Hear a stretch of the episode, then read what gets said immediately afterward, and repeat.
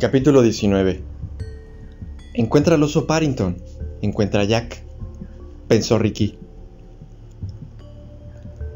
Este se marchó del bufet del abogado convencido de que la identidad del aspirante asesino estaba estrechamente relacionada con el libro infantil. Si éste había cometido un error, y la palabra que asolaba sus pensamientos era sí, porque no alcanzaba a ver ningún otro, había sido cuando había cogido aquel animal de peluche de la cama de la hija de Merlín y lo había destrozado con un cuchillo. Una rabia apenas controlada, era lo más cerca que había estado Jack de una repentina ira psicótica. El oso significó algo importante para él cuando lo vio en la cama, reflexionó. Desencadenó una reacción que desentonaba con su planificación. Tachar las caras con una cruz y romper el cristal era una forma previsible de sembrar el miedo. Hasta a mí se me habría ocurrido hacer eso. Pero atacar al oso, aquello fue diferente. La cuestión del sí, que dominaba los pensamientos de Ricky, señalaba una única respuesta. Jack no reaccionó como a alguien que había cometido un error revelador cuando le dije alegremente el nombre con el que le he bautizado. Le hizo gracia. Esa reacción no encajaba del todo. Contradecía con claridad la rabia que Ricky había visto al hundirse aquel cuchillo en la parte central del oso de peluche. ¿Por qué? se preguntó Ricky a sí mismo en un susurro. Sabía que tenía que encontrar esa respuesta. En su profesión, ¿por qué? solía traducirse como ¿quién?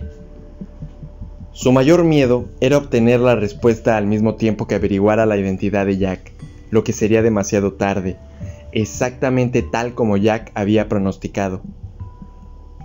Otra cosa le ponía los nervios de punta, el libro no estaba en el lugar correcto. Parrington debería haber estado en la habitación de Julia. Pronunció la palabra debería más alto que las demás, de modo que resonó en el interior del coche. Pero no era así. Estaba en la habitación de los hijos de Jimmy. ¿Cómo llegó hasta allí? ¿Y quién lo sabía?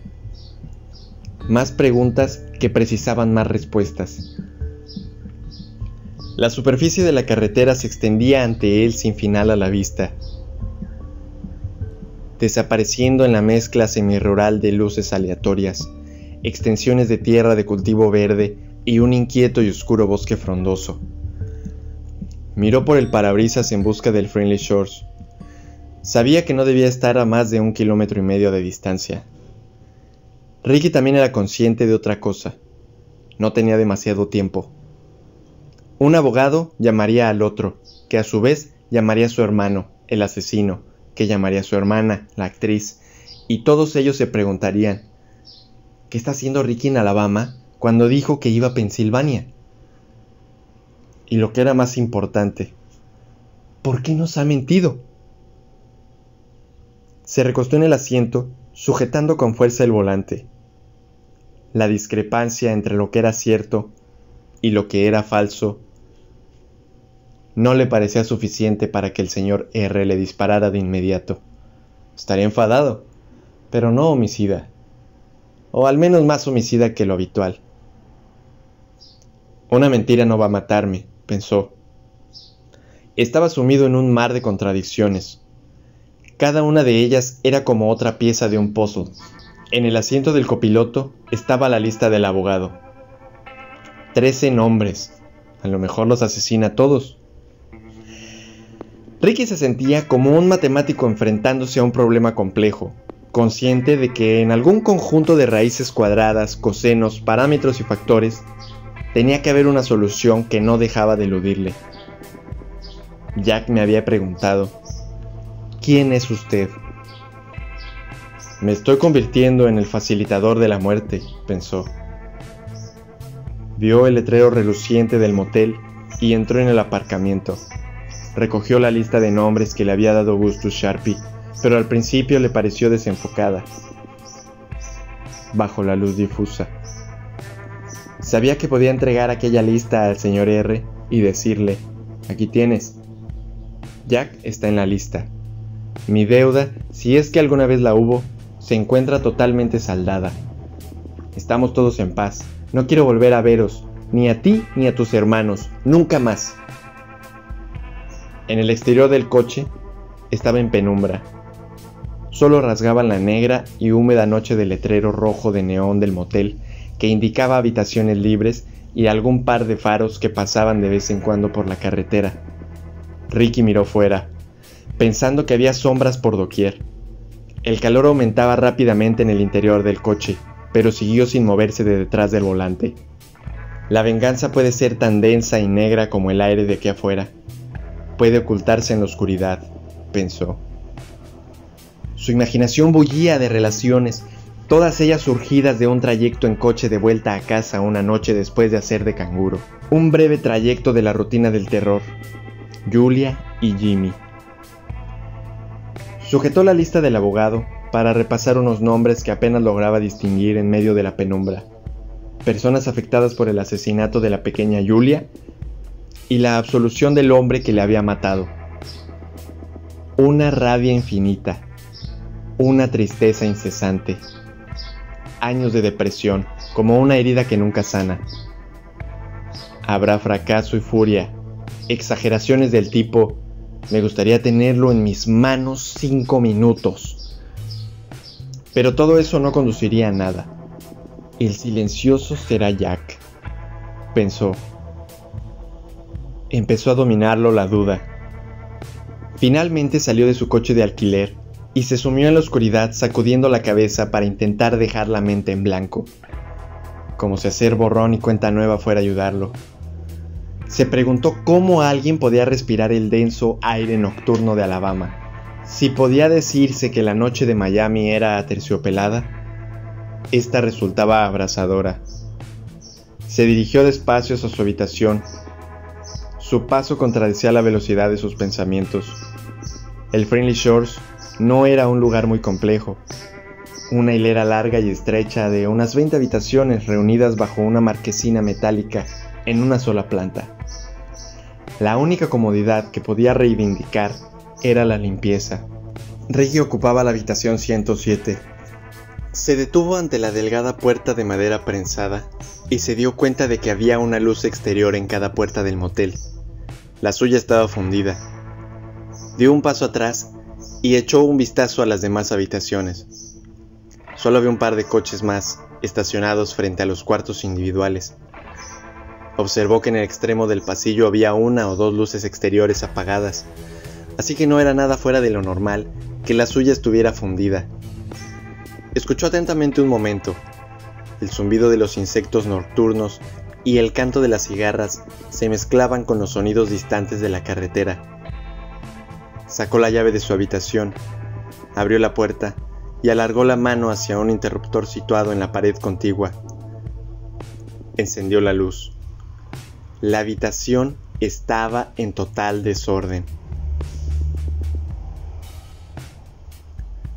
Su primera reacción fue retroceder como si le hubiera dado un empujón en el pecho. Se quedó en el umbral observando el desastre. Se volvió a un lado y a otro, como si pudiera ver a la persona que había registrado su habitación. Pero la vista del Friendly Shores estaba vacía, y los habituales ruidos nocturnos habían quedado en silencio. Aguardó un momento, dejando que la impresión se disipara y la sorpresa remitiera.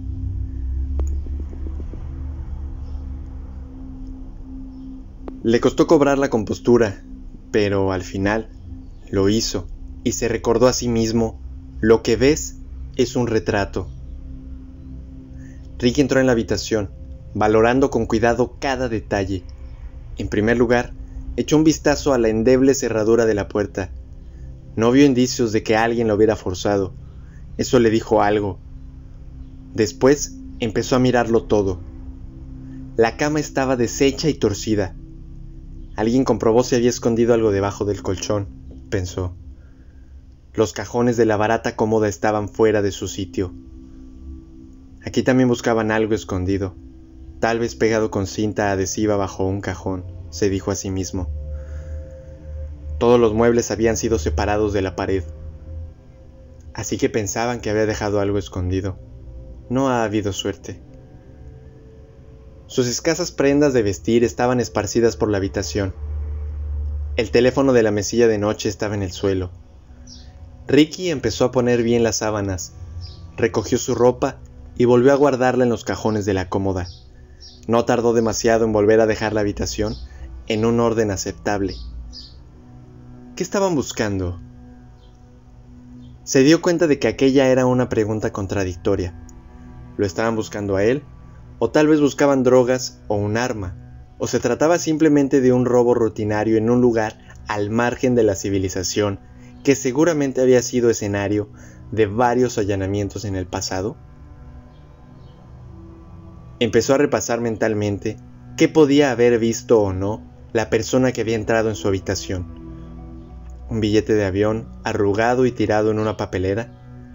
No, era de Atlanta o Nueva Orleans. No decía demasiado. ¿El contrato de alquiler del coche con el número del carnet de conducir y la tarjeta de crédito? No, eso estaba en la guantera del coche. ¿La factura del hotel de Nueva York? No, eso estaba con todos los documentos que Merlín me dio y los llevaba conmigo en el coche. Siguió recorriendo la diminuta habitación, haciéndose preguntas y respondiéndose. Al entrar en el angosto cuarto de baño, casi se había convencido de que aquel desorden era solamente consecuencia de haber alquilado una habitación en un motel ubicado en un ambiente algo cuestionable. Mierda, dijo en voz alta. Habían vaciado su neceser en el lavabo. Había una colección inocente de objetos. Tylenol PM sin receta, cepillo y pasta de dientes, navaja y crema de afeitar, hilo dental, hilo y aguja, corta uñas. Recogió el neceser y empezó a guardar cada cosa. ¡Mierda! repitió esta vez más alto. Faltaba una cosa, un frasquito de plástico con unas pastillas para la alergia. Era un objeto habitual para alguien procedente de Miami. En Florida abundan distintos tipos de polen en diversas épocas del año, y el goteo nasal, los estornudos y la irritación ocular son algo bastante corriente para cualquiera que viva ahí. Ricky no estaba congestionado y el medicamento no le serviría a nadie para colocarse por más que lo triturara, lo esninfara, lo disolviera en agua, lo calentara y se lo inyectara en las venas, o se liara un cigarrillo con él y se lo fumara. Ese no era el problema. El problema era que la etiqueta que llevaba el frasquito de plástico incluía su nombre, la dirección de su casa y el número de la receta. Con este último verían que se había recetado el medicamento a sí mismo. No sabía qué haría con la información la persona que se había llevado el frasco, pero en aquel momento alguien sabía dónde vivía, a qué se dedicaba, quién era y sobre qué había estado mintiendo. Todo gracias a una etiqueta. Mierda, dijo por tercera vez. Pero la palabra no captaba la profundidad de su repentino malestar. Notó que las sensaciones le recorrían por todo el cuerpo como si le aplicaran impulsos eléctricos en el lado izquierdo y en el derecho, arriba y abajo, y finalmente por todas partes. Se miró en el espejo del baño. Imaginó que podía ver la vulnerabilidad en las arrugas de su rostro. Se frotó la mejilla como si pudiera sustituirla por determinación. A continuación, recogió los demás artículos del lavabo y los guardó de nuevo en el neceser de piel. Abrió el grifo de agua fría y se echó un poco en la cara. Eso lo ayudó. Algo, pero no mucho.